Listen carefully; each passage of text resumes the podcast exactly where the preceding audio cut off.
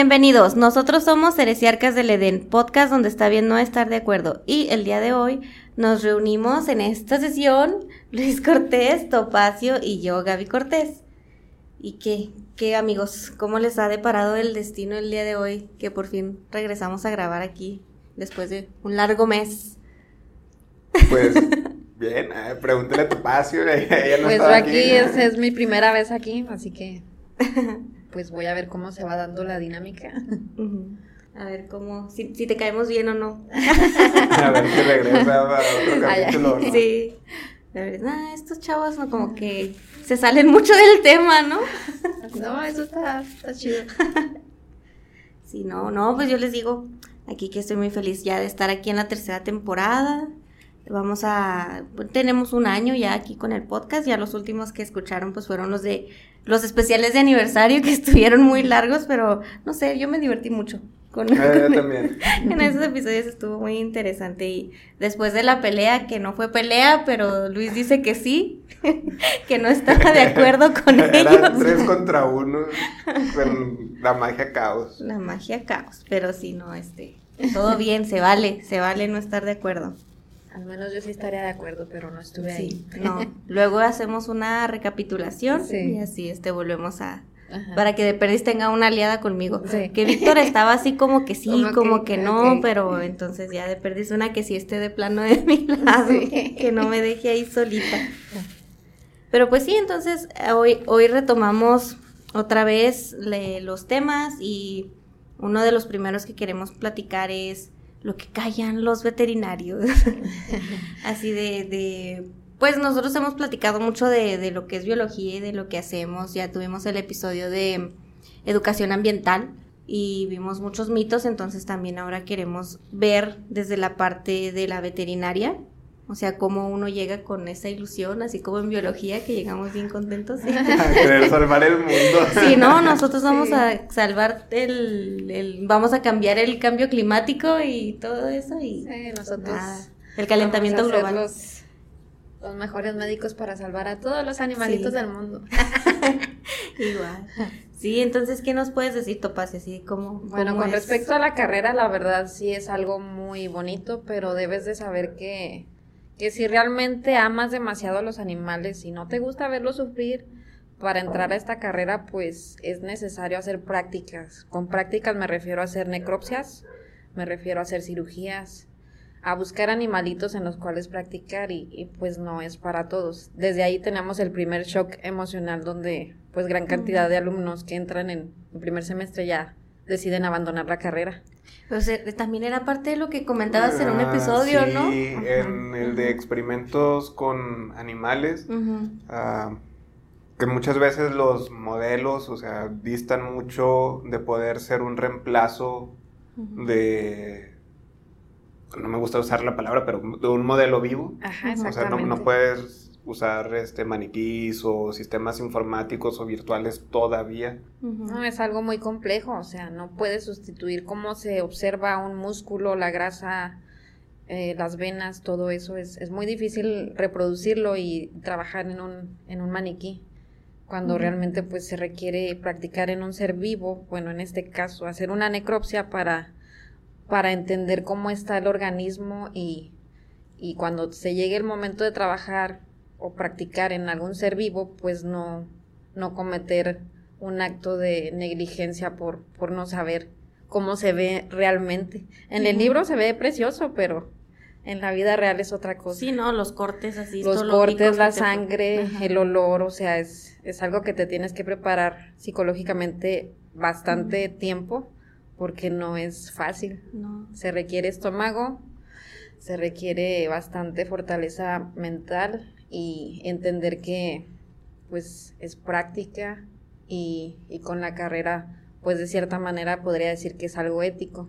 Aunque ahorita con las modas de, del animalismo y todo eso nos ponen en jaque a los que los que estamos en esta carrera, realmente es como que nos ponen entre la espada y la pared al momento de que quieren defender algo, pero no se dan cuenta que al romantizar esto tapan la realidad del asunto. Ujú. ¿Qué es el asunto? Pues tenemos que estudiar en, en seres vivos. No sé cómo esté ahorita, yo entré en el 2004 ya hace mucho tiempo.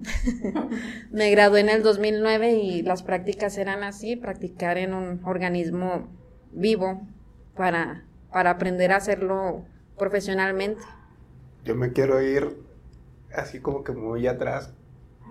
Tu experiencia por cómo entraste, o sea, tú a los 18 años voy a entrar en la universidad a estudiar veterinaria y luego el primer semestre puras de tronco común nada que ver. Ah, sí, sí. Bueno, mi primera idea de entrar a la carrera, pues porque siempre me gustaron los animales, o sea, desde chiquita, de que, ay, mis, siempre tuve aves, unos patos, gallinas y demás, o sea, eran como que mi target de, de animal con que compartía una amistad, no sé por qué, pero se me dio y, y, yo iba con la ilusión acá de que voy a entrar y salvar a todos los animalitos y voy a ser como Doctor House, ¿no? Pero es que sí es algo como que bien típico, ¿no? Así de que le preguntas a un niño qué quiere ser de grande. Ay, veterinario. sí. Porque me gustan los animales. O sea, es lo primero casi que te responden. Y aparte yo era una persona que ni siquiera tenía el estómago para estar ahí. Era muy de que veía sangre y, ay, no. O sea, en serio que el amor a los animales. Para entrar en esa carrera no es suficiente. Mm, Necesitas tener, y pues como era yo de pueblo, realmente no tenía una base de, de alguien conocido que, que, lo fuera. Alguien en pequeñas especies, porque en mi pueblo pues había un veterinario, pero de grandes especies sí. Y realmente es una diferencia abismal entre una práctica y la otra. Y pues dije, no, o sea, sí, sí quiero hacer esto. Entré con todas las ilusiones, todo muy, muy bonito. Mi, mi mente estaba soñando así de que voy a estar como en Animal Planet acá. Eh, no, no es así. Muchas de las cosas yo me identifico poquito porque se relaciona mucho con biología, ¿no? También, ay, me gustan mucho los animales. Yo voy a ser así de que la mejor bióloga de la conservación, ¿no? Y te sales y no hay trabajos en conservación. te matan. Exacto, también. Valiendo madre, pero sí. Entonces sí me identifico. ¿Crees que la experiencia cambie mucho de un veterinario enfocado a la, a la zootecnia, así como de atender caballos, vacas? O sea, de rancho a un veterinario que se dedica atender principalmente mascotas. Sí, es totalmente un campo con una diferencia abismal. O sea, en el caso de grandes especies, realmente quien las atiende es más por producción, por, por explotación, es ganadería. O sea, ahí se ven números, no, no amor hacia el animal. Realmente, seamos honestos, es, es alimento. Ahí es donde. O, los que usan como. O los caballos, que realmente es generar dinero. O sea, es algo a producción en masa, pudiera decirse, y ahí el veterinario, pues, hace su jale y, se va. O sea, no es así como que. Se me enfermó Toby, por ejemplo, que es un nombre tan común en perritos, ¿no? Y quiero que lo salves. Si tiene un valor sentimental y hijo de eso, pues es muy distinto. O sea, en ganadería no te van a decir, ay, es que se me va a morir mi vaquita, no sé, no, ahí sí se te mueren todas, pues, mijito, ¿qué estás haciendo mal? Estoy viendo números y pérdidas. Y en este otro caso, en veterinaria de pequeñas especies, es, es un problema de sentimentalismos, modas, porque está la moda del animalismo, que sí suena gacho, pero es, es la realidad que estamos viviendo ahorita que todo el mundo quiere, que voy a adoptar perros, pero realmente requiere una responsabilidad afectiva, económica, el saber que tienes que atender a ese ser vivo y darle una vida digna y, y a veces no nos quieren pagar a nosotros como veterinarios y salen con la típica frase de, ¿para qué estudiaste esto si no vas a salvar a mis animalitos? Pues sí, estudié esto porque sí voy a lucrar monetariamente con esto y es una profesión como cualquier otra. Y a eso es lo que no entiende la gente. Sí, de amor no se vive, lo dicen hasta para el matrimonio, imagínate, para las profesiones menos. Sí, lamentablemente con estas modas, porque ahora la gente ya realmente muy pocos son los que quieren tener hijos, me incluyo, yo tampoco tengo el deseo de, de, tenerlos, y se vuelve un sustituto de esto, los, las mascotas, y se hace una moda, pero, pero no entran en juego el razonamiento y, y y que necesitas estar también emocionalmente bien, porque hay gente que realmente está muy loquita y se empieza a llenar de animales a los cuales les da una vida miserable. Sí, que también es maltrato a fin de es cuentas. Es maltrato a final de cuentas, pero nosotros somos los malos como médicos al no querer, este, por ejemplo, adoptar cuando nuestra función no es esa. O sea, imagínate, ya estaría llena de animales. Sí. O sea, mi función es en eh, basarme en lo que es la medicina, El ayudar de esa manera, el decirle al cliente, sabes que tienes que esterilizar para que no tengas este problema, pero mm, llegan las modas de que quiero un perro así ya que esté bien bonito, Ay, y se hace la los- sobreproducción y explotación de, de las hembras y, y venta de, de perros, que realmente yo voy a sonar bien mal, tal vez para algunos de mis colegas que se dedican a venta de perros, pero yo no estoy de acuerdo a eso.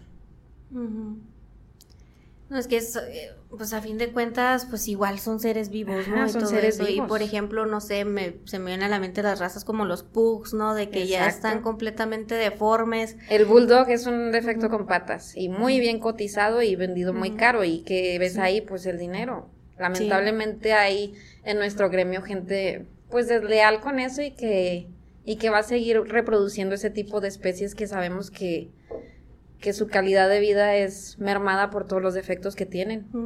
Sin embargo, es muy cotizado. ¿Por qué? No sé si a la gente le parece como que, ay, es un ser que voy a cuidar y depende de mí, como esa necesidad afectiva al no tener un hijo.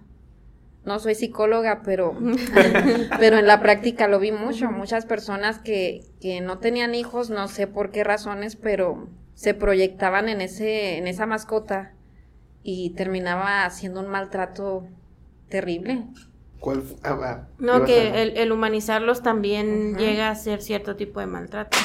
Ah, yo te iba a preguntar así como que, ¿cuál fue una anécdota de cuando recién estabas empezando, así como chocante, que, que te recuerda, que te marcó en, en la carrera y que dijiste, ah, después de que... Y ahí les esto- va. Esta sí es de casi llorar. Ahorita pues Ah, déjame. procuraré que no me salgan las lágrimas, las de cocodrilo dicen. Reparte las, los clinics. Pero mi primera, Aquí te mi van primera Kleenex. A ti también, Gaby. mala Gracias. experiencia en esto ya como, como profesional, pues fue que me, que me dijeron, dejaron a este perro y lo abandonaron.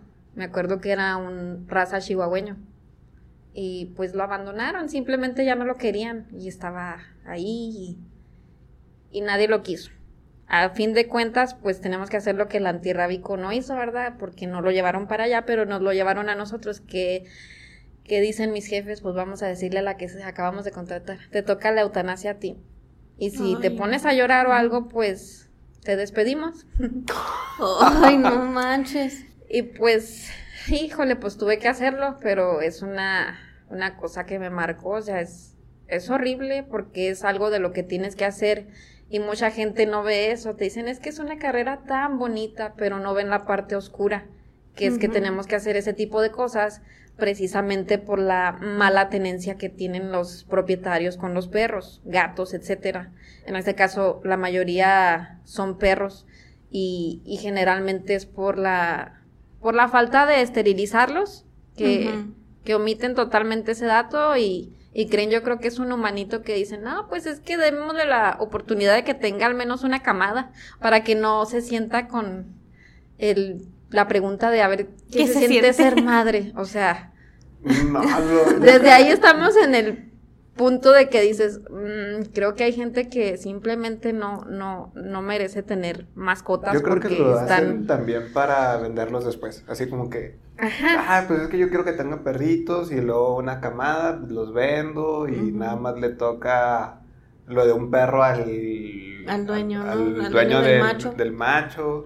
Ajá, así está el asunto y que nos toca a nosotros ser el verdugo, el mal visto, el mataperros, porque como dicen, matas a un perro y Siempre serás mataperros. siempre serás mataperros, que, que no es así como que, oh, tengo la convicción de estar matando perros, me encanta, pues no, pero lo tienes que hacer porque es tu profesión, o sea, no te queda de otra. Pues es que desafortunadamente alguien tiene que hacer el Ajá, trabajo sucio. Alguien tiene que hacer el trabajo sucio y luego me dicen, es que ¿por qué no lo adoptaste? Es que esto, es que el otro. Porque no tenía las herramientas para tenerlo en casa, sí estaba trabajando, pero con un sueldo muy bajo con el cual no iba a tenerlo en unas condiciones óptimas para, para que lo tuviera bien. Y, y no, o sea, no, no me parece justo para nosotros los médicos que, que nos vean con esa, como si tuviéramos el, la obligación de hacernos cargo de las regadas de otras personas, que es el hecho de, de que no esterilizan, se hace una sobrepoblación de perros y ¿qué pasa? es que el veterinario, su vocación, ¿dónde está? Tiene que adoptarlos. O sea, cuando llega un vagabundo y le dice al médico que lo adopte, pues no, ¿verdad? Así de absurdo se oye. Así de absurdo es. no va a llegar con un güey, y adóptame porque no. no, sea, no. Así de estúpido se oyen, pero pasa casi todos los días. Y nos dejaban abandonados ahí de repente que salía al patio y, ah, caray, ¿por qué está un perro aquí afuera? Nos llegaron a dejar cadáveres también ahí en la puerta de la veterinaria, o sea, si es así como que, wow, un narcomensaje, ¿qué está pasando? no, sí. ¿Qué, pasa con los cuerpos de los animales ah, cuando no son de una persona que no se los lleva un dueño? Cuando no se los lleva un dueño, pues. Por ejemplo, en el antirrábicos, yo los consideraría como un RPBI, un residuo biológico. Sí, los mandan precisamente a eso en el antirrábico, ¿verdad? Ahí sí deben de hacer su jale por, por cuestiones. ¿Pero qué, qué, les hacen? ¿Los queman? Se supone que los creman. No sé exactamente qué hagan, ahí sí no he indagado eso, pero se supone que en nuestro gremio debe de haber esta disposición de meterlos en un congelador, luego pasa quienes se hacen cargo de esta de esos residuos y, y los mandan a, cremación. Pero eso es la teoría. Sí dije que es mal pagada, ¿verdad? sí. Pues no todos hacen eso. Y tenemos ahí un residuo tóxico en el bote de basura de tu colonia. Oh. Del cual nadie sabe, ¿verdad? O saben y se hacen Oye, no existe. o los memes que está la comida china enseguida, ¿no? Ándale, justamente. enseguida la Ajá, así que, pues, que se sigan las leyes en norma, no, realmente no todo. Es complicado. es muy complicado, ¿por qué? Porque el ingreso realmente es, es bajo. Para ser un médico con la profesión tal cual, realmente es algo muy mal pagado y, y muchos dirán, no, a mí me va bien y todo esto, pero les va bien o porque venden perros o porque ellos creen que cierta cantidad de dinero ya es mucho.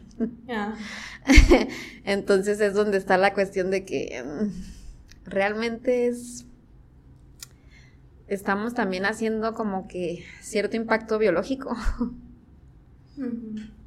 Pero hay, hay, muchas ramas, ¿no? Yo creo que si alguien Ay, yo... Pues no veo a un médico tirando un güey en la basura. ¿Quién sabe? Bueno, no sabemos, ¿verdad? Iba a decir la, la parte de, de, la zootecnia, o sea, en la veterinaria hay muchas ramas y ah, si tal vez no tienes el corazón para estar atendiendo pequeñas, pequeñas especies. o mascotas, sí dedícate así como que a la producción ganadera, a la mejora genética. Sí, de hecho sí hay muchas ramas. matar un chorro de, animales. Pero yo, o sea, me di cuenta de que no. O sea, ejercí por ocho años y dije, no, no quiero esto. Pero necesito un break. También tenías un amigo que es veterinario, bueno, era veterinario y no estaba necesariamente en una clínica veterinaria, pero que su trabajo lo llevó a, a suicidarse, ¿no? Sí. Sí, de hecho él estuvo primero trabajando acá en los puentes en la revisión de los, pues de las croquetas y eso que pasaban y que tenía que quedarse ahí, o sea, no tenía que pasar ese tipo de productos hacia acá. Y estuvo un tiempo trabajando, ahorró su dinero y, puso su propia clínica de pequeñas especies y al poco tiempo pues decidió suicidarse. Todos nos quedamos así como que, ¿qué pasó? O sea, pensábamos que era una persona súper alegre, el típico, pero pues no. Y ya indagando más a fondo, pues es, pues igual que todos nosotros en el gremio que, en el gremio de pequeñas especies, eh, especificando porque hay muchas otras ramas que tal vez no sea tan, tan dramático, pero yo hablo desde mi experiencia y, y la mayoría pasamos por depresiones o, o, ideas suicidas. Por el mismo ambiente, ¿no? Por el mismo ambiente donde te sientes insuficiente, piensas que que a lo mejor pudiste haber hecho más para salvar a, los animales o, o te sientes súper horrible con el hecho de hacer una eutanasia que te pidieron por, por cuestión de tu trabajo. Te sientes súper mal. Sí, pues es que esa, esa parte de la, de la eutanasia, por ejemplo, yo que estuve del otro lado en el que yo tuve que decidir dormir a un perro que se enfermó de moquillo. Y yo hacía, pero ¿cómo? O sea, yo cómo voy a decidir sobre la vida de, él, ¿no? O sea, y luego todavía, o sea, yo desde este lado, como, ¿cómo se puede decir? Cliente. Ajá. Y ahora ustedes de aquel lado en el que el cliente ya te está diciendo, ¿sabes qué? Duérmelo. Sí, o sea, es una cuestión de... Pues te llegan todas tus creencias, valores y demás y, estás en jaque así de que, diablos, tengo que hacerlo. Y no puedo llorar enfrente del cliente, ¿verdad? O sea, no puedo y tienes que estar ahí con cara de póker haciendo tus, pues lo tuyo. Luego ver a la persona que llora, se, se rompe enfrente de ti y, no es nada nada alentador ni bonito, no, es así como que, ah, me mama hacer esto, pues no. y, una de las cosas así que me marcó también fue ver a un niño llorar por, por su animalito. Ay, no, fue horrible. que te diga el niño, sálvamelo, por favor, o sea, pues te rompes y tienes que estar con tu cara inmutable, o sea, está, está cañón. Y luego lo malo es que también uno como dueño a veces no se da cuenta de, de las enfermedades de los, de los animales, ¿no? O sea, por ejemplo, en este caso con, con mi perrita que se enfermó de moquillo, yo nunca supe hasta que le llegaron los síntomas neurológicos. Porque primero tenía tos, pero ¿quién ha visto un perro con tos? Entonces, así como que. Sí, se saca de onda la gente. Sí, yo, yo no, o sea, ya cuando el veterinario me dijo, me dijo, es que no estuvo tosiendo y yo, pues no. Dijo, es que hacen un sonidito así como que parece que están estornudando. Digo, ah, entonces sí. Entonces eh, uno no sabe, no se informa. Y luego, pues de, ella no salía casi porque como ahí en mi barrio había muchas garrapatas, casi no me gustaba sacarlas ahí, más bien me las traía a casa de mi mamá donde sí hay parque y ahí las sacaba y luego ya las la regresaba. Ah, y aparte a ella la tuve en pandemia. Entonces en ah, pandemia pues estuvimos todos encerrados. Bueno, no la tuve yo, me la regalaron. Sonó así bien extraño. Ah, sí, me la regalaron por ahí de, de, principios de pandemia, entonces pues casi no salíamos nada. Entonces, pues yo como iba a saber que iba a agarrar un virus y si tenía vacunas, si tenía sus vacunas, entonces yo como iba a saber que iba a agarrar el, el virus. El virus.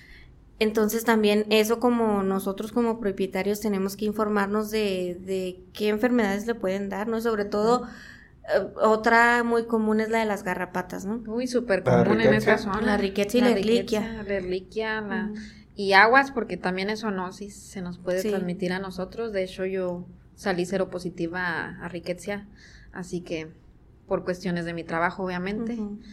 y, y pues es que como como veterinario, ¿qué les puedo decir? Arriesgas tu salud también por, por salvar a los animalitos.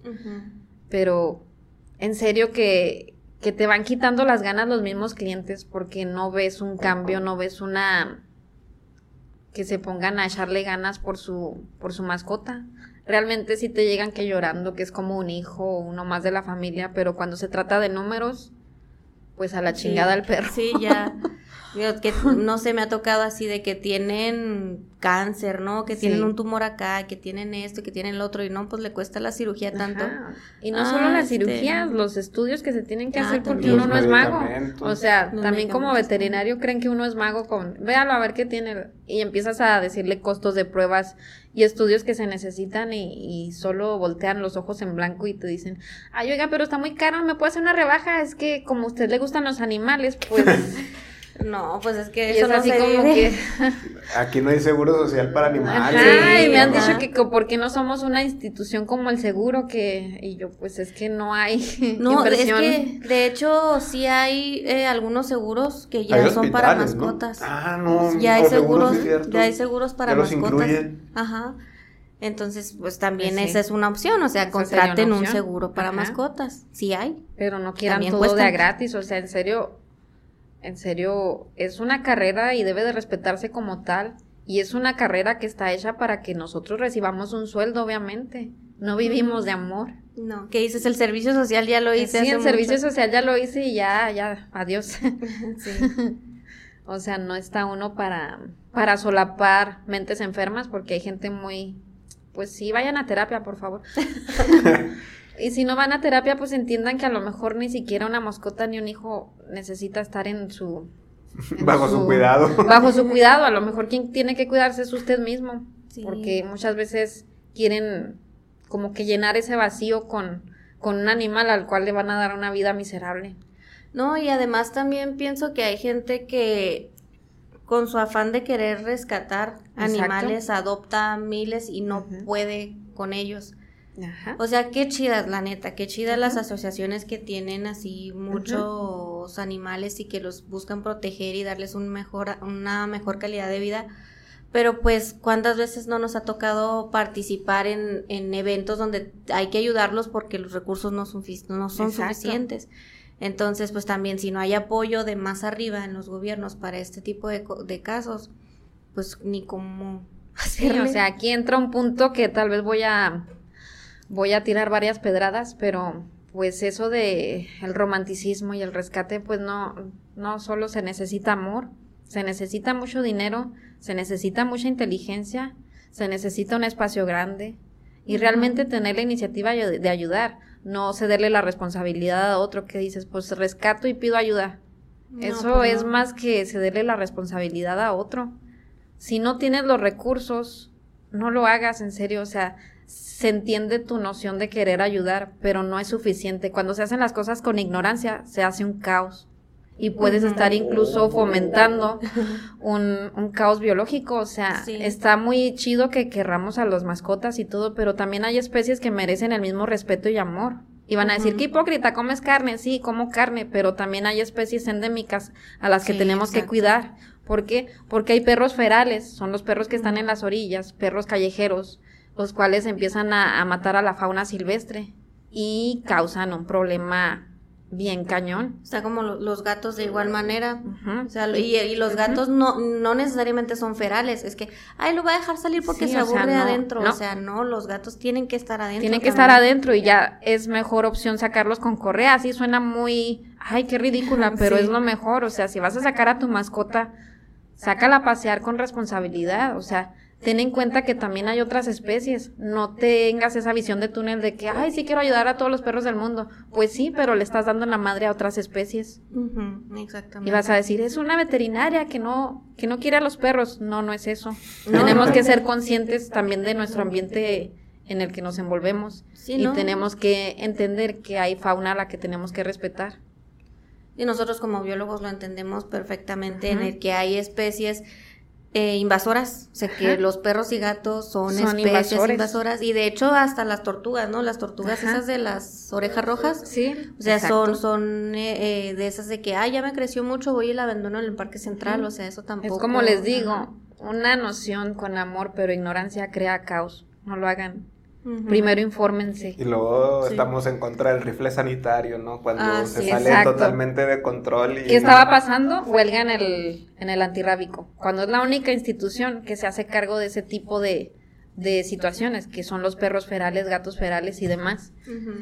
Sí, sí lo sacrifican, sí suena horrible, pero eso es una consecuencia de nuestras malas decisiones al tener, o sea, Realmente a los veterinarios nos toca el trabajo sucio y no es justo que por tu amor y ceguera e ignorancia estés tratando de cerrar una institución la cual ayuda demasiado. Sí suena horrible, pero es necesaria. Si no hubiera esa ignorancia al tener animales, no tendría por qué estar esa institución, pero está porque se necesita. Mm, quiero hacer como una analogía a una mm, infestación en tu casa, ¿no? O sea, de que por tus malas prácticas empiezas a dejar la comida ahí, la basura ahí, no empiezas a recoger. ¿Y qué pasa? Pues se te llena de cucarachas, ¿no? ¿Qué tienes que hacer? Pues Esterilizar a la cucaracha. Esterilizar a la cucaracha. no, este, pues matar. Qué padre sería, ¿verdad? Pero no. Entonces, pues a fin de cuentas, eh, los animales de compañía también llegan a ser plagas. O sea, hay colonias en las que vas pasando y ves ahí las manadas de, de perros ferales. Sí. No sé si a ustedes les tocó en el, ¿cómo se llama? En la Villarreal Torres. De repente pasaban ahí una manada de perros ferales. Ya no los he visto, pero sí de repente. A mí me tocó ahí en donde vivía antes por San Lorenzo y, y yo siempre soy de moverme en bicicleta y pues ya te imaginarás. Casi quedo desnuda una vez que huí de una manada. Yo también hace poco una jauría en el chamizal. no, es terrible. Ah, pues esa sí fue noticia, ¿no? De... A una mujer que la atacaron, ¿verdad? Sí. Sí, o sea, suena gracioso, pero miren las consecuencias, por ejemplo, en un niño, ¿qué pasaría? Sería fatal. Sí. causa risa cuando es, por ejemplo, a mí, a otra persona adulta, ajá, pobre pendejo, has de decir. Pero la realidad es que es, es un problema sanitario. O sea, tenemos que verlo como lo que es. Dejemos de cegarnos por el amor. O sea, seamos un poquito más conscientes y, e informémonos. No todo lo quieran resolver con el prohibir cosas o con, ay, está siendo ofensivo, ya basta de esas cosas, ya ahora todo nos ofende, hay que ver las cosas como son. Sí, sí. Sí, es que esa parte de los ambientalistas, ecologistas, animalistas, Ajá, o sea, pues no, no ayuda para nada. Al no, contrario, realmente no. Entorpece muchas cosas. O sea, más bien se necesitan estudios de impacto, estudios de exacto. así de, de ecología, de estudios sanitarios, estudios de ese tipo, hechos por personas que, que estén saben, capacitadas, estén- que saben de la rama a la que se están dedicando y no alguien que solo con las convicciones de amor, porque no sé, tal vez en su infancia se le murió un perro y ahora quiere rescatar a todos los del mundo. Y no, no podemos estar con esas modas, porque realmente ya se ha vuelto hasta moda, que dices, no, pues soy la influencer que salva perros, hoy estoy ganando likes, pues voy a seguir salvándolos. No sé cómo lo va a hacer para mantenerlos, pero ahí están. No, no, No, no. no sean egoístas. De hecho, hay. Bueno, tal vez es por, por lo que soy, ¿no? Pero ah, si sigues a veces a TikTokers, que es la plataforma que está ahorita este, fuerte, que sigues a, a biólogos o ecólogos, este, a veterinarios, gente que trabaja en el ramo, casi todos mencionan lo mismo y no tienen acá likes o apoyo porque, pues porque no vende. No, pues es muy O sea, controversial. Sí, yo, no hay yo de hecho. el no. sentimentalismo. Exacto, el sentimentalismo vende. Vende. ¿Por qué? Porque te ves vulnerable. Oh, qué linda persona, wow. No, sí se está dedicando Madre Teresa de Calcuta, wow, vamos a canonizarlos, ¿no?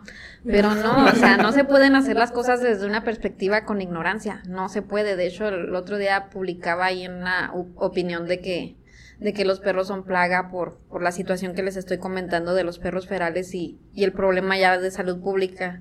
Y me comentó otra persona que, pues, no tiene los conocimientos médicos ni absolutamente nada de esto y me dijo, pues también los comentarios pendejos como el tuyo son plaga. Y, así de, "Ah", y es justamente lo que uno provoca al hacer ese tipo de, de comentarios realistas. Ajá. ¿Por qué? Porque ellos quieren que el amor lo pueda todo, pues ya basta de lo hippie, ¿no? O sea, seamos realistas. O sea, O sea, no, pero- no se puede. O sea, que culturalmente que podemos cambiar, que pongan impuesto por cada perro que, Sí, que o tengas sea, en yo, la casa. yo preferiría que si- hubiera un impuesto o algo porque con dinero la O sea, gente se que- controla. Cuando hay dinero de por medio se controlan. Sí. Mientras no haya dinero de por medio a la gente le va a valer tres hectáreas de ya saben qué.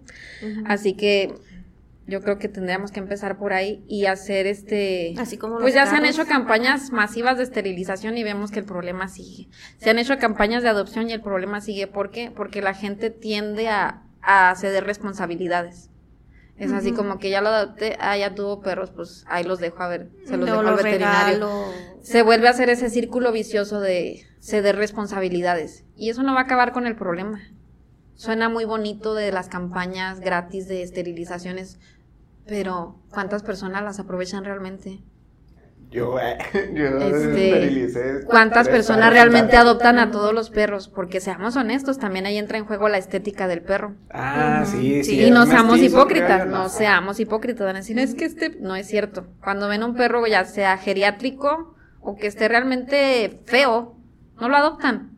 Simplemente pasan de largo y que buscan, ay, este qué Este bonito, está bien peludito, está cachorrito, ese me lo llevo. Ay, no tendrán un husky que adopte. Hasta O piedra. sea, Uh, tirando piedras. no, es que sí ha pasado. O tienes un poodle, hubo una señora que era Hubo otra rescatista. piedra. Uh, sí, les dije que iba a aventar muchas piedras. Sí. Hubo una señora que era rescatista y me dice, tengo 10 perros, ¿les podrías hacer estética? Pero no me cobres. Y yo, ¿Diez ¿10 que de perros? huevos, no? Ujú. 10 perros y quería estética gratis. Y luego me dice, muy segura de sí misma, es que soy rescatista, deberías de entender que pues no puedes lucrar con esto. Y yo así, soy veterinaria, estudié para ganar dinero. No, pues qué mala eres. ¿Y qué perros adoptó? Yo ya por curiosa y porque chismosa, ¿verdad? Tengo puros poodles. Mm. Dije, ok, lo bueno es que es rescatista. pues vaya a otra veterinaria, le digo, a ver si ahí le, le hacen el favor de, de hacerle el trabajo gratis, porque yo no. Sí, soy muy mala persona, así, adiós. Pero, o sea, así como pensaste ahorita, bueno, piensas ahorita, o sea, no empezaste así, o sea, tuviste que empezar a poner límites. No, al principio lloraba por todo, porque pues sí era de que me quería llevar a todos los perros del mundo, ¿no? Y, y pues me di cuenta que, que no, o sea, realmente estaba bien chavita. Este, y pues quería salvar al mundo y se entiende cuando estás chiquita, ¿verdad? Tendré- tenía 17, cuando entré a la carrera me gradué de 21.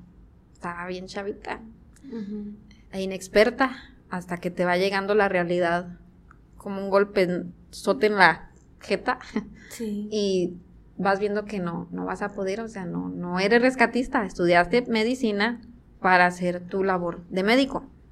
Y tienes que empezar a hablar con la gente, pero sí, sí me tocó también el, el machismo al 100 en el gremio de que quieren ver a un doctor que esté atendiendo, no a una doctora. Oh. Y menos yo que mi apariencia era, todavía me veía más chavita. Era así como que, ¿Y esta niña? "¿Y es- eres, eres la veterinaria? Y yo, Oye, no, sí. no le puedes hablar a alguien que, que sí Mayor sepa. de edad. Justamente, justamente me hicieron muchas veces ese comentario. Es que vengo con el doctor que sí sabe de gatos. Oh, y yo no, pues vaya, o sea, no me conoce y ya me está juzgando, ¿no? Y así muchas, o sea, empezaba uno a decirle el porqué de, de esterilizar y era como que casi se reían en tu cara, como que, y esta mocosa que me está diciendo, ¿qué vas a ver? Y a veces muchas, este, muchos de nuestros colegas ya mayores siguen como que perpetuando esa, esa conducta de los clientes por no entrar en, en peleas y solapar lo que ellos creen sin discutirles. Y ahora entiendo el por qué, porque llegas a un hartazgo donde sabes que no te escuchan, Ujú. donde ya nomás les dices, ajá, sí, usted tiene razón, sí, ok, lo que usted diga, ajá, está muy bien. No, tú no opines, ok, ya, bye. Y, y es lo que yo creo que con el paso de los años trabajando en eso te vas dando cuenta que también llegas a ese hartazgo y ya no luchas. Ya no luchas por quererles cambiar la ideología porque no entienden. Oye, y, y sí pasa mucho lo mismo que con los humanos de que ya llegan hasta con diagnóstico y todo y luego que les dices, oye, necesita este tratamiento y lo... No, pues yo le voy a dar, no sé, agua con bicarbonato porque eso cura Híjole, todo o algo, algo así. O los medicamentos de humano, ¿no? Ajá. Llegan O de muchos... naturalista. Sí, me llegaron animales intoxicados con, con medicamentos de, de humano, que le di la pastillita y lo decías, ¿de qué también está la pastillita? Pues, pues esa la, la que parece bala, y yo así de, Dios mío. Y pues no, o sea, era una dosis prácticamente letal para el perro, un chihuahuita, Mm. imagínense, o sea. Pues sí, o sea, ¿qué pesa? ¿Dos kilos Ajá, para lo que pesa un humano? Se miente que mucho, o sea, hijo, no. Escucha uno cada historia tan, tan fantástica, una más que la otra que, que dices, wow, A ver, chisme, tendría que chisme, escribir, chisme. tendría que escribir un libro de todos los relatos ficticios que me cuentan los clientes porque, híjole, ¿no? ¿Cómo- Tiene una creatividad, Sí, por un ejemplo, chisme, de que chisme. el típico de estética canina. Te llega un perro con nudos así súper enredado, súper sucio, que parece el trapeador. Yo creo que el trapeador se vería más bonito. Llegaba con un aroma súper fétido y de que, ay, es que salí de viaje y lo encargué. Ay, no, es que no voy a tener cuida. que regañar a mi madre, no sé qué hizo. Estaba precioso, impecable, pero lo traigo, me lo deja como osito.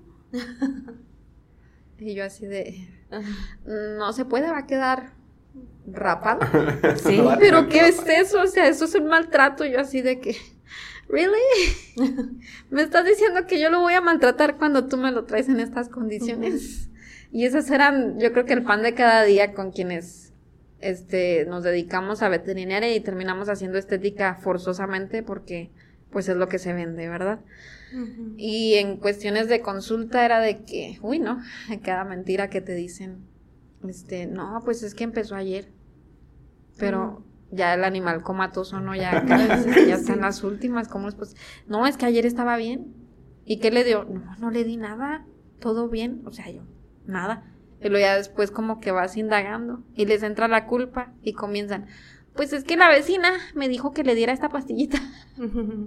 Y ahí te la vas llevando. Resulta que trae una intoxicación más la enfermedad que traía. Y, y no, no quieren hacerle las pruebas, no quieren internarlos, no quieren pagar. Y salía el punto en que se quedaba el animal ahí, ya con toda la intoxicación y, y no podíamos hacer nada, fallecía y ¿qué hacían? Ahí lo abandonaban al cuerpo. Mm. De esas tuvimos muchas y es así como que bien frustrante porque ya no te quieren pagar. Muerto el perro, yo creo dicen se acabó la rabia, pero pues ahí se queda la deuda. Sí. Y, Y nosotros pues- así como que, ah, ok.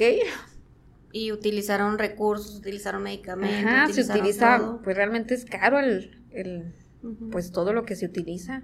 No es así como que cueste 20 pesos. Pero si hay enfermedades que pueden terminar con la vida de un perro así de un día para otro. Pues sería un atropello. o sea, que sea algo, honestamente, una intoxicación tal vez. Porque honestamente una infección pues tiene su cuadro clínico, o sea, no es así como que, ay cabrón, ya llegó el nuevo COVID o algo así. No, no, es o que, sea, o sea, por ejemplo, sé que el parvovirus es muy agresivo con los Sí, cachorros, pues, ¿no? ajá, justamente es muy agresivo con los cachorros porque su sistema digestivo aún no se des- desarrolla completamente, siendo más agresivo con los perritos de color oscuro, porque la genética es una perra y pues se desarrolla más lento. Hasta en eso tiene que ver, en el color del perro. Pero- eso sí no me la sabía. Sí. Sí, cuando te encuentras un Rottweiler o algún perro con pelo oscuro, con parvovirus, híjole. Pues de hecho, justamente es el caso que se me venía a la mente de un amigo que ten- tenía un Rottweiler y era un cachorrito, tenía como cuatro o cinco meses, creo que no llegaba a los seis y se enfermó. Entonces él el primer día vio que hizo así, este, pues diarrea Ajá. en la, en la noche y en la mañana lo vio ya, este, pues muy, este, decaído Sí. Y fue cuando lo lleva al veterinario. Pero en el veterinario nada más le hicieron un, me, me dijo que le hicieron un copro. Ah, sí, un examen de las heces. Sí, y él le decían, le dije, es que le dijeron que tenía otra cosa. Y le decía, no, que le hiciera las pruebas de sangre. No, él sí iba a pagar por todo, ¿no? Él sí iba a pagar por todo lo que le, le- le tuvieran que hacer al perro. Pero pues no, o sea, durante la, la tarde el, el perro falleció. Entonces, eh, ahí él, él sí estaba muy enojado con los veterinarios porque sí dijo, pues es que ¿por qué no me dijeron bien las cosas? ¿Por qué esto? Si yo les iba a pagar por las pruebas. Bueno, ahí no entramos qué". en otro punto. ¿Qué pasa? Pues cuando eres, por ejemplo, novato, que ya estás harto, harto de, de- de las personas. Como que el mismo veterinario se va haciendo a cómo son los clientes de cierto lugar. Y Mm. que dices, no, pues tengo que cuidar. O sea, tontamente piensa ya uno en chiquito, ¿no? De que, no, pues tengo que cuidar el bolsillo del cliente. Si le Ah, digo que tanto la prueba a lo mejor no quiere. Y a veces se omiten todos esos datos por no tener la misma discusión con todos los clientes de que no tengo dinero, bájeme el costo, que no sé qué. Y se va haciendo un mal hábito también. O sea, de eso no se dice, pero sí se hace mucho. ¿Por qué? Porque ya como que te vas haciendo, te vas haciendo flojo de hacer tu trabajo porque estás viendo que nomás no quieren que Sí. tú hagas tu trabajo como es. Cuando llega una persona que sí quiere pagar es así como que hasta parece mentira, Sí, este no es cierto. Y, pues sí, y es donde pues sí ahí entra el hecho de, de la mala costumbre y, y pues el hartazgo, porque si te cansas por años de que no te quieren pagar. Piensas, ay, me la va a hacer de tos otra vez. Ah. Entonces ahí en, en ese caso recomiendas a qué tipo de veterinaria sí ir No, pues, o, o- este, o- por ejemplo, si eres cliente, decir, sí, sí voy a pagar los estudios, hazle lo que, lo que tengas que hacerle, pero por favor, o sea, necesito saber qué tiene, o sea, sabemos que viendo y incluso analizando las heces, pues ahí no va a salir el virus, no no. sale, o sea, vas a ver tal vez un parásito, bacterias, pero no va a salir el virus porque porque son invisibles en el microscopio a esas, o sea, no no se puede ver. Para se tiene que hacer una de prueba. sangre no. Y otra, otro punto negativo con las pruebas es que a veces está tan iniciada la enfermedad que no sale, ya está después. Y es otra de las cosas que dices, puede salir un falso negativo. Y lo que le digo, pongo mi jetota de, "Ah, sí tenía, pero no salió. Y es donde la gente ya no te cree, de que, ay, ¿cómo me quieres cobrar otra prueba? Y es donde se hace ese círculo vicioso donde ya ni siquiera quieres indagar, donde estás haciéndole de médico brujo. Sí. ¿Quién sabe? ¿Quién sabe, verdad? Suposiciones mías. Sí, ahora como con el COVID, la gente haya entendido un poquito más a que cómo son las pruebas serológicas, si, o, las de anticuerpos o las de no sé qué. o sea, como que entienda de que dependiendo de la carga viral, eh, puede que te salga en el día 5 negativo y en el día 10 positivo, ¿no? O sea, que, que se nos haya quedado un poquito más grabado por porque todos estuvimos envueltos en esta pandemia. Y ojalá así sea, porque si es una cuestión de que, pues, la gente piensa, ah, me quiere sacar dinero, cuando realmente no, o sea, lo, lo que menos queremos es que se nos muera el perro. Estás ahí. Porque no te pagan. Y que no nos paguen, pues también es así como que, ah, diablos. O sea, lo que menos quieres es eso. Tener la situación de enfrentar al cliente y decirle y, y que no te crea, que empiece a insultarte, que diga que eres un ratero y, híjole, no. O sea, no es como que, oh, tengo tantas ganas de que me insulten hoy. Pues no. O sea, es. Ay, no, es, es complicado y eso te va te va mermando psicológicamente, o sea, les digo, llegas a ese hartazgo donde ya a veces ni te inmutas, pero ya traes ahí la, la idea suicida rondando en tu cabeza donde dices, pues no sirvo para esto, ¿qué estoy haciendo aquí? ¿Tú específicamente alguna vez buscaste ayuda psicológica? No, no me lo podía permitir por la paga que tenía. Era así como que, ah, Simón, 700 pesos semanales, ni de pedo, no iba a poder pagarlos. Y es así como que, pues bueno, a ver cómo me las arreglo. Pero pues en esos ocho años me di cuenta de que lo mejor era salir de ahí. Me di cuenta de que no es algo que quería hacer toda mi vida. Que sí tiene otras ramas la veterinaria, pero por ahorita no estoy interesada en ninguna. ¿Estás decepcionada? Estoy decepcionada, o sea, es un gremio complicado, es machista, es... Ay, no, es, es una de estar lidiando con las personas que no entienden cómo, cómo funciona y por más que les expliques con peras y manzanas, no, no entienden. No dejan de hacer las cosas malas que hacen. Son pocos los que realmente sí se interesan en, en su animal, en su mascota y que lo ven como miembro de la familia y sí, sí le invierten el dinero que debe de ser. De hecho, un comentario que dijo precisamente mi amigo, el que te digo del Rottweiler, dijo, es que a veces uno quiere más a, su mascota que, a otros miembros, que otros de, la miembros de la familia. o sea, cuando su perrito falleció, dice, le he llorado más a mi perro que a otras personas de la familia. Dijo, entonces, si hay gente que estamos dispuestas a, pagar y hacer todo lo necesario para que nuestros perros estén en buenas condiciones, o nuestras mascotas en general estén en buenas condiciones, pero pues en realidad somos pocos. Sí, o sea, es, muy poca la gente y, y es que también, o sea, como dijimos ahorita, el de amor no se vive. Puede que quieras mucho a tu perro, pero digamos, un, un o bueno, tu mascota, digamos que tiene cáncer, e inicias el tratamiento, inicias el tratamiento y después dices, oye, ya no puedo. O sea, sí, quiero, pero ¿qué hago? Ya no, ya no puedo. Sí. hay situaciones en las que tienes que, que pensar y decir, bueno, vamos a hacer la opción más humanitaria con él con, la mascota. Y es la eutanasia, pero pues mucha gente por cuestiones religiosas o que casi siempre es religioso, que no, no quieren hacer eso y dejan a, al animal en, terribles condiciones hasta que se muere solo. Y eso, pues, como que eso ya se ha abierto un poquito más el panorama, ya no están tan cerrados a esa idea. Pero sí también con los clientes, a algunos que aman mucho a su mascota también nos ponen en jaque en el punto de que quieren salvarlo a toda costa y hay situaciones en las que ya no, no, no, no se puede. Simplemente ya no, no hay más opciones. Y es donde nos pueden, nos ponen entre la espada y la pared al exigir algo que ya no se puede, entran las agresiones. El caso es que no se acaban las agresiones. sí. Es difícil, por eso, pues exhorto a quienes quieran estudiar la carrera que, que tienen que tener una fortaleza mental muy grande, de preferencia tener terapia psicológica, no, no hagan lo que yo, que nunca fui. Ustedes sí vayan y que tengan realmente esa convicción de que es medicina. Necesitas un estómago y necesitas saber que va a haber muertes, muchas muertes. Estás rodeado de muerte. Ay, eso es lo más. Suena horrible, pero y catastrófico y acá como el violín más pequeño del mundo, ¿no? Pero sí, está rodeado de muerte y eso, pues a la larga te puede traer depresión, ansiedad, muchas cosas. Ay. lo sentí también. Sí. Es duro.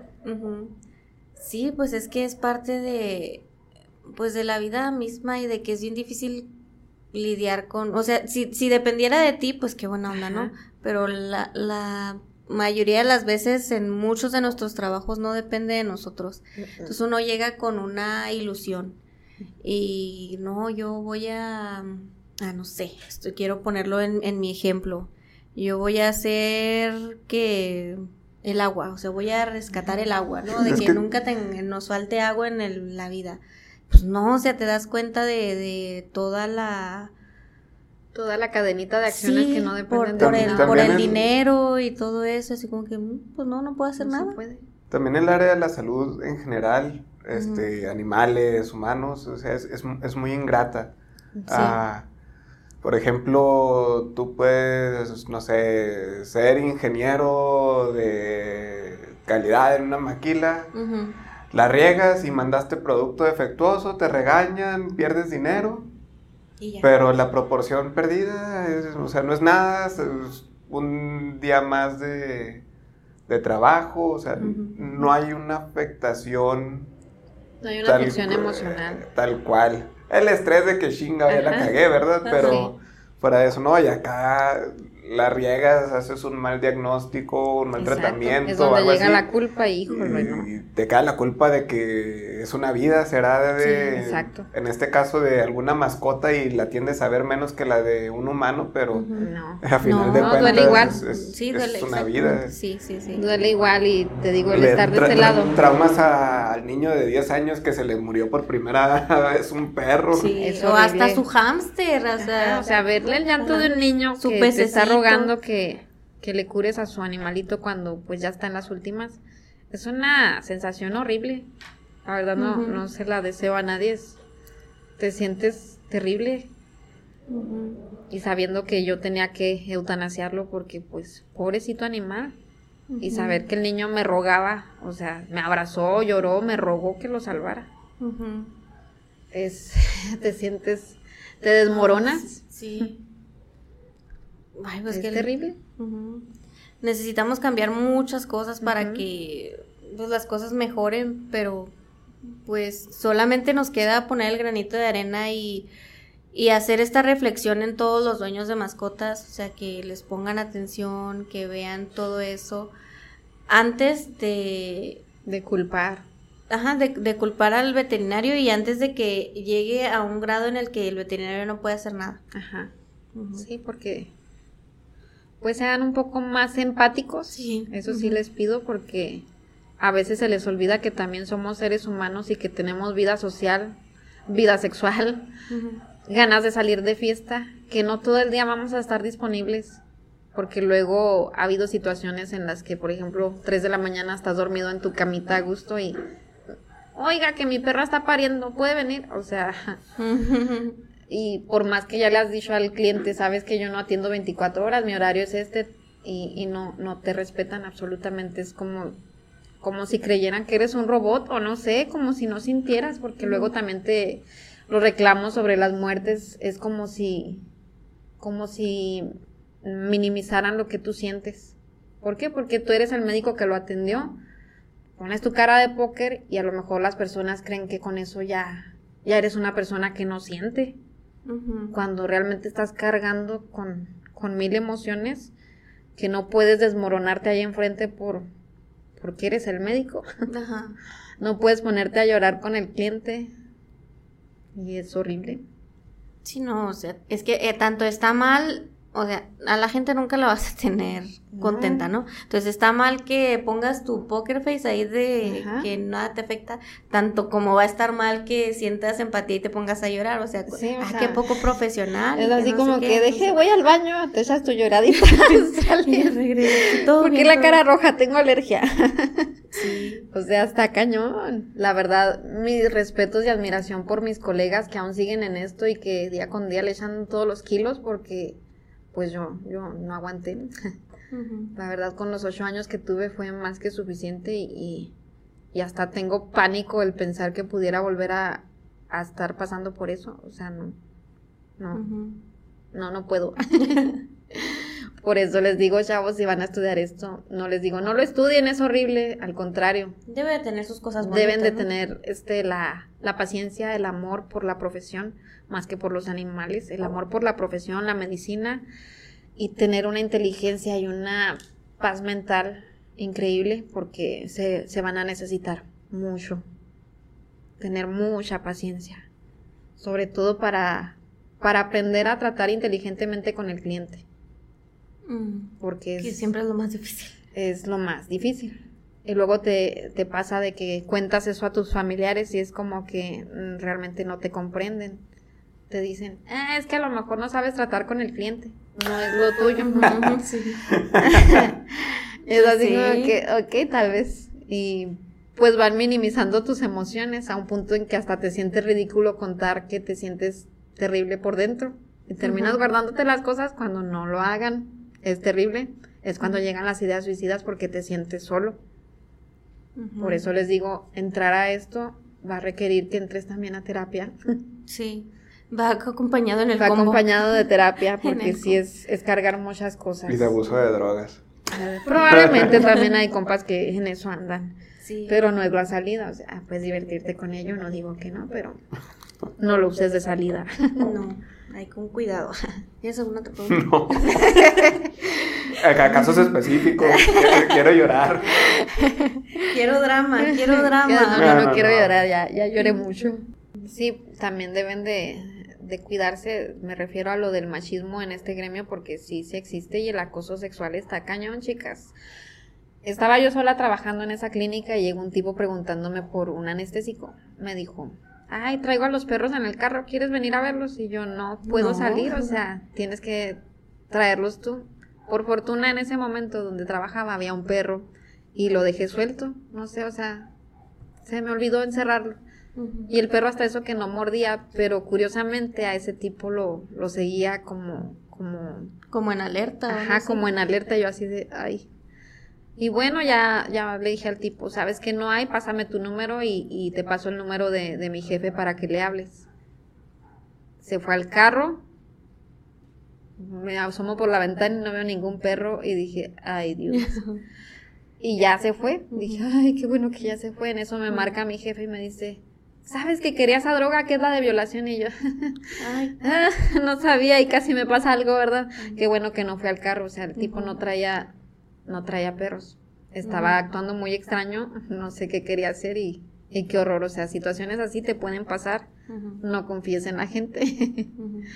Mantente siempre bien encerrado porque nunca sabes. Sí, y, es- y sí, consejo ya después en general. Ajá. No nada más a los veterinarios puede pasarles, pero sí. Sí, o sea, es, está cañón. Te arriesgas a, a personas muy extrañas.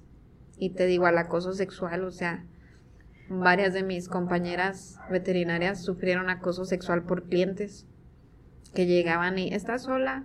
Ay, es que estás bien bonita y así. Y, pues, ¿qué haces? Mm, Es bastante incómodo, Sí. pero pasa. Sí, pues ese también pienso que es muy general porque también Ajá. tengo muchas historias así de acoso. De hecho, en algún momento planeamos un episodio de acoso que nunca se grabó. Uf, teníamos que, Entonces, tendremos que hay- hay hacerlo que porque hacerlo. tengo unas historias Sí, mira. que no te las vas a creer. Sí, ahorita que ya por fin hay una mujer aparte No de te las vas a creer, hasta neta me decían ni que estuvieras tan buena. Pues no, Pero no, pero pasa. pues no, pero pasa. Pasa. O sea, y era, eh, es increíble cómo al ver los hombres una mujer sola, sienten que pueden hacerte lo que quieran. Sí, no, y en esa ocasión hablábamos también de, de que los hombres también reciben acoso. Ajá. Entonces estaría padre hacerlo Sí. así de, de, Ahora de los dos lados. Muchas historias muy... Pero eso lo, lo dejamos para otro Sí, episodio. para otra ocasión. Sí, y, y al- por último, pues si quieres dejar alguna reflexión, Sí. pero en base a los, a los dueños de mascota, porque ya nos dijiste lo de- para los que quieren estudiar veterinaria, pero para los va. dueños. A los dueños de mascota, por favor, cuando vayan a decidir tener los animalitos que, que su bolsillo les permita, piensen en que necesita un, un trato digno. Es un ser vivo. Así como tú necesitas este ir con el doctor, él también. Así como necesita cuidados de limpieza, comida, ese animalito también lo va a necesitar. Y así como necesitas tu amor, también él. Si no tienes esas todo eso junto, no lo tengas, porque de amor no va a vivir. Deja tú, algunos ni de amor ni de amor viven, o sea que los tienen amarrados en la... Tampoco es un, un sustituto de, de, los hijos que no tuviste. Si tienes ese problema, pues, pues ve a terapia. No puedes este, encasillar tus sentimientos en un animal al cual le vas a dar una vida indigna y miserable. Tienes que entender que requiere todos los cuidados que tú tienes y cuesta, cuesta bastante dinero. O sea, no es, son cinco pesos. Cuesta lo mismo que te puede costar un hijo. Y tengan eso en mente. Cuídenlos, por favor. Y, y tomen en cuenta que tienen que cuidar también la fauna silvestre. Sean responsables, sáquenlos a pasear con correa. No digo que no los saquen y que, que los tengan encerrados porque no es vida. Tienen que darles sus paseos y todo, pero con responsabilidad. No dejarlos sueltos con la, con la idea romántica de que, ah, pues es que necesita cazar. No, ya está domesticado, ya no es un perro del, de los primeros pobladores, ¿verdad? Ya, ya está domesticado, ya está acostumbrado a la dieta que le cambiamos y a la genética ya cambió, ya no es un animal de casa. Dejemos de romantizar ideas que ya no son. Y eso hablando de los perros, porque los gatos, es, ellos sí siguen cazando. Sí, ellos también. Y son los que más afectan la, fauna. Son los que más afectan, por ejemplo, la fauna en cuestión de aves pero también sean responsables. Sí es muy bonito decir, ay, es que se salió a pasear y todo, pero no. No, o sea, no le den en la madre a las demás especies. Sáquenlos a cualquier mascota que tengas con responsabilidad. A pasear con correa, con, con los... Siempre respetando lo demás. No es así como que, ay, es mi hijo, puede hacer lo que quiera. No. No, y además también en misma salud de la familia, ¿no? Porque pues también que se llenen de garrapatas o algo así, pues los son vectores de otras enfermedades, ¿no? Justamente eso también, por eso nos, nos necesitan como veterinarios para evitar ese tipo de afecciones que se llaman zoonosis, que es cuando una infección de un animal se transmite al ser humano. Y tenemos muchísimas. Ahorita la más común en esta zona, la riqueza por las garrapatas. Hay que tener total atención en ello y y pues a ver qué cuesta. El desparasitante más efectivo es más costoso, pero tienes al animal, lo quieres, dale lo que necesita. Piensa también en la salud de tu familia, porque de la salud de tu mascota también va a depender de la de tu familia. Es como si, por ejemplo, en el caso de los animales ferales, pudieran traer la rabia de las especies este, endémicas que pudieran tenerla allá afuera llegan a nuestra sociedad, muerden a una persona y, puede hacerse un problema de salud pública. Y eso hablando nada más de la rabia. Pues ya lo vivimos, ¿no? Con los murciélagos. Sí. ¿Qué pasó con los murciélagos? Sí, entonces, sí es necesario que porque son animales que están en contacto directo con nosotros, ¿no? O sea, a lo mejor un murciélago es más difícil que nos lo topemos, que también nos podría transmitir la rabia y, o sea, es más difícil. Es más difícil, pero no imposible. Ajá, pero sí, o sea, sí es necesario que cuidemos a, a nuestras mascotas en esos, en esos. Por ejemplo, la riqueza, ¿tú sabes cuáles son los síntomas en los humanos? Los síntomas pueden manifestarse de muchas formas, como una alergia incluso. Mm, de pronto te salen ronchas, de pronto estás como si tuvieras un resfriado dolores, dolores articulares, es, es variado, no es como que, ah, estos síntomas son característicos de... Te das cuenta ya cuando la enfermedad está Cuando estás en coma. Casi, casi, porque ya en los últimos estadios tus orejas comienzan a manifestar una coloración como violácea en la punta o rojiza.